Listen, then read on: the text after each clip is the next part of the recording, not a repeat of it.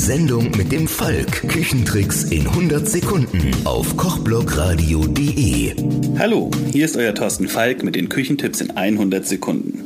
Heute geht es um etwas anderen Gurkensalat. Schüttelgurken. Ihr benötigt dafür Salatgurken, Zwiebeln, Dill, Salz, weißen Pfeffer, Rohrzucker, Senfsaat und Weißweinessig. Alle Zutaten schälen, putzen und in feine Stücke schneiden. Dann alles in eine Dose packen und mischen. Wichtig ist, dass die Dose einen dicht schließbaren Deckel hat. Der Name Schüttelgurken kommt nämlich daher, dass jedes Mal, wenn ihr alle Zutaten gemischt und zusammengepackt habt und an der Schüssel vorbeikommt, ihr diese gut durchschütteln sollt. Ich denke zwar, dass dieses Schütteln nicht allzu viel Effekt hat, die Gurken ziehen schließlich auch ohne Schütteln durch, aber ich finde den Gedanken sympathisch. Außerdem muss man dem Namen ja auch gerecht werden.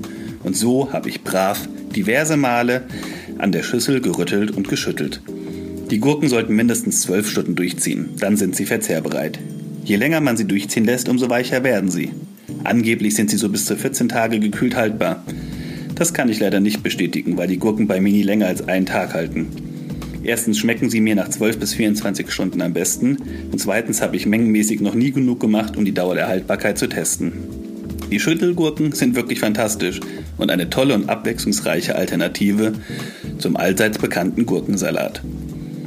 Das war's schon wieder für heute mit den Küchentipps in 100 Sekunden. Mein Name ist Thorsten Falk. Schwingt den Löffel und hört mal wieder rein, hier auf kochblockradio.de.